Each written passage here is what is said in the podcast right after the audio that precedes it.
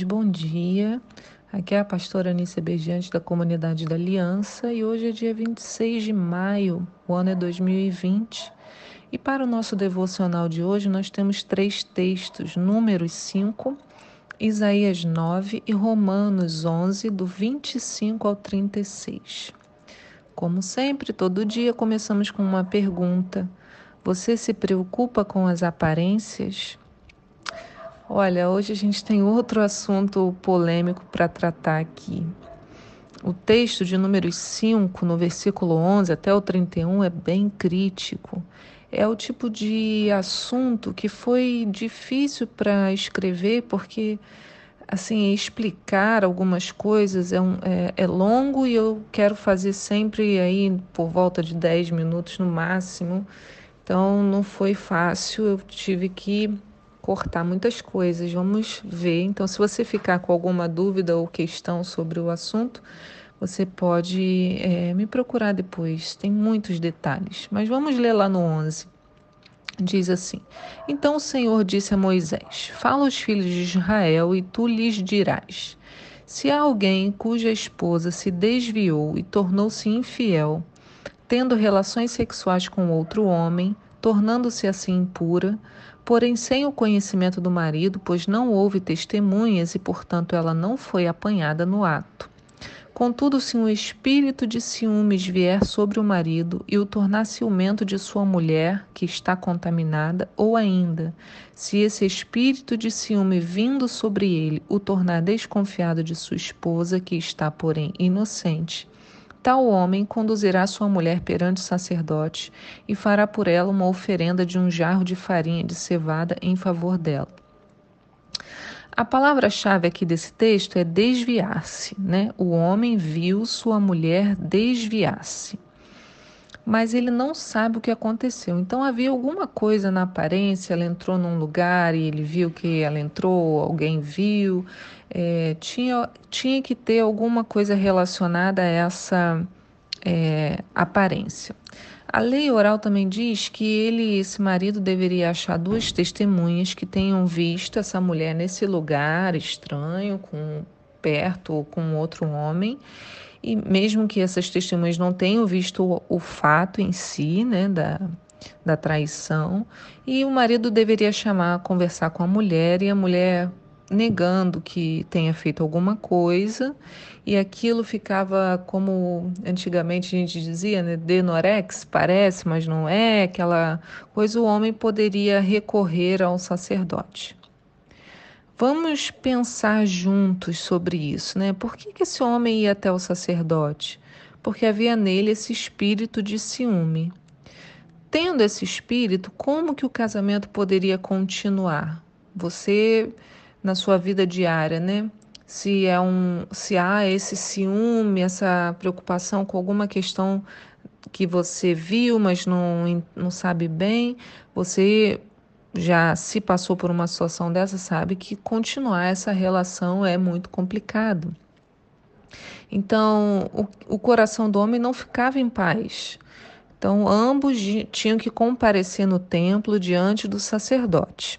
Aí, olha o que, que acontecia. No versículo 16 diz: O sacerdote trará a mulher e a colocará diante do Senhor. Em seguida, tomará água em um vaso de barro e, tendo tomado do pó do chão do tabernáculo, o espargirá sobre a água. Então, pega a água, areia do chão, joga, mistura. E apresentará a mulher perante o Senhor, soltará o cabelo dela e depositará sobre as mãos dela a oferta memorial, que é uma oferta pelo ciúme, enquanto ele mesmo terá em sua mão a água amarga que traz maldição. A seguir, o sacerdote fará a mulher jurar e lhe dirá: Se não é verdade que algum homem se deitou contigo e que desviaste, que te tornaste impura, enquanto sob a autoridade do teu marido, que estas águas amargas e de maldição te sejam inofensivas. Entretanto, se é verdade que foste infiel, enquanto compromissada pelo casamento com teu marido, e que te contaminaste por haver deitado com um homem que não é teu esposo, o sacerdote fará neste momento a mulher jurar, prestar um juramento imprecatório e continuará dizendo. Aí ele fala o que, que a esse juramento, né? Que o Senhor te faça no meio do teu povo objeto de desprezo e maldição, fazendo com que a tua barriga enche, que a tua coxa descaia e jamais possa ter filhos. Que esta água de maldição penetre na tua entranha, a fim de que o teu ventre se enche, o teu sexo murche, e a mulher responderá: Amém, assim seja. Olha, tem tantas questões nesse texto, tantas questões que podem ser levantadas, mas eu quero abordar, vou abordar uma só.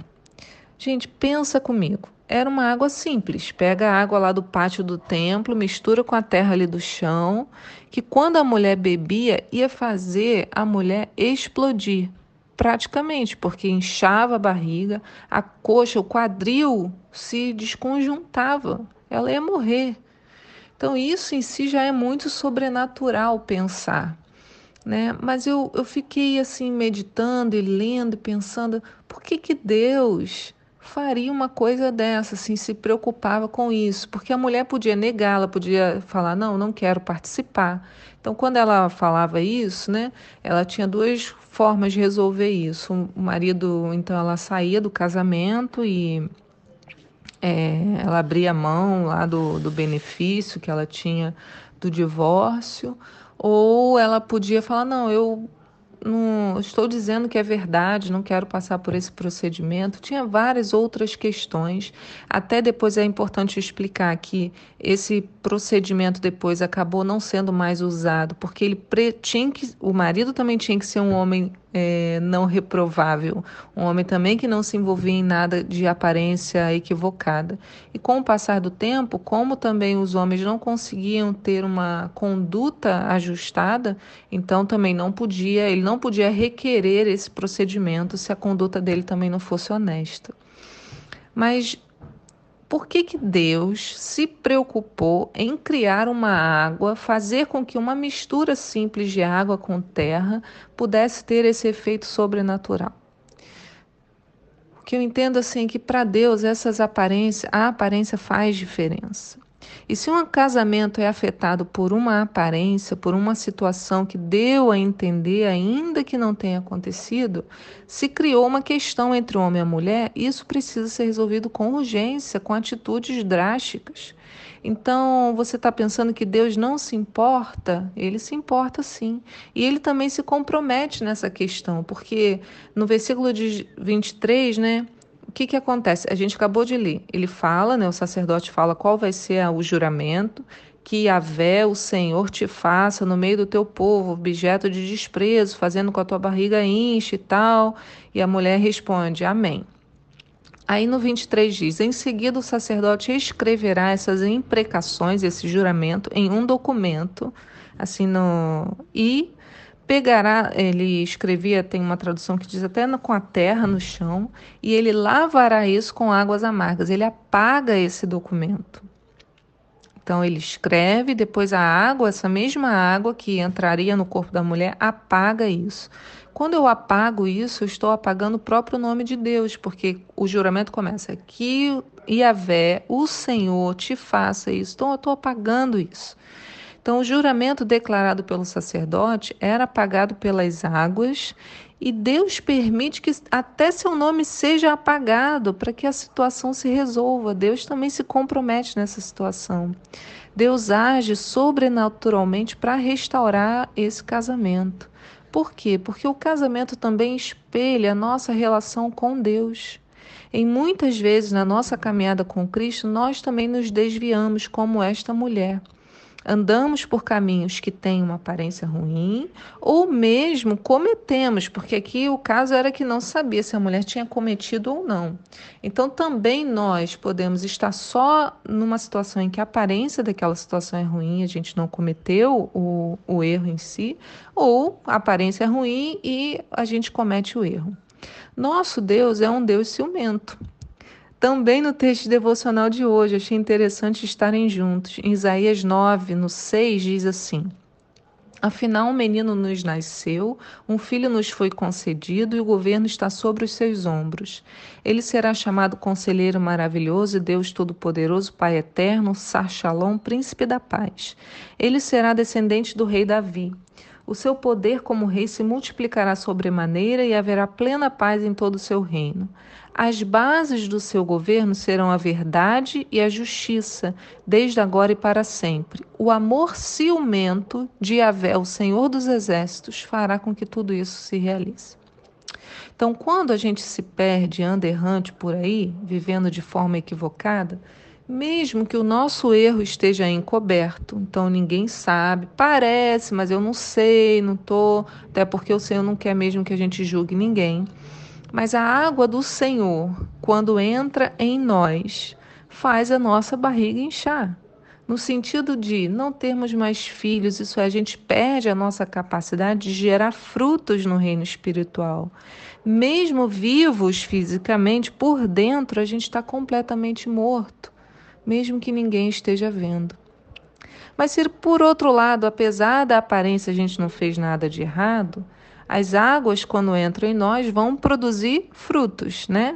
No versículo 28 diz: Se ao contrário ela realmente não se contaminou, mas estiver inocente, ficará livre do castigo e será capaz de gerar muitos filhos. Mas eu quero que a gente perceba o problema e o desgaste que a aparência traz. Porque em ambos os casos, a gente tem que passar por esse processo. Por isso que Paulo adverte lá em 1 Tessalonicenses no 5:22, abstende-vos de toda aparência do mal. Nesse período que a gente está buscando mais do Espírito, a gente precisa se atentar aos detalhes. Olha só o problema que apenas a aparência, mesmo que não tenha acontecido nada, gerou. Observa em sua vida, né, e na minha, quais momentos que eu tenho me permitido envolver em coisas que talvez aos meus olhos não sejam tão problemáticos, mas para quem está de fora, a pessoa olha e acha aquilo estranho. Então pode ser que eu esteja gerando esse espírito de ciúme em alguém, não necessariamente o cônjuge, mas em outras situações, né, um líder liderado, sua equipe, uma pessoa, não sei prestar atenção nisso e começar a fazer escolhas melhores, começar a dar importância também para aquilo que é aparente, né, por conta do testemunho em si.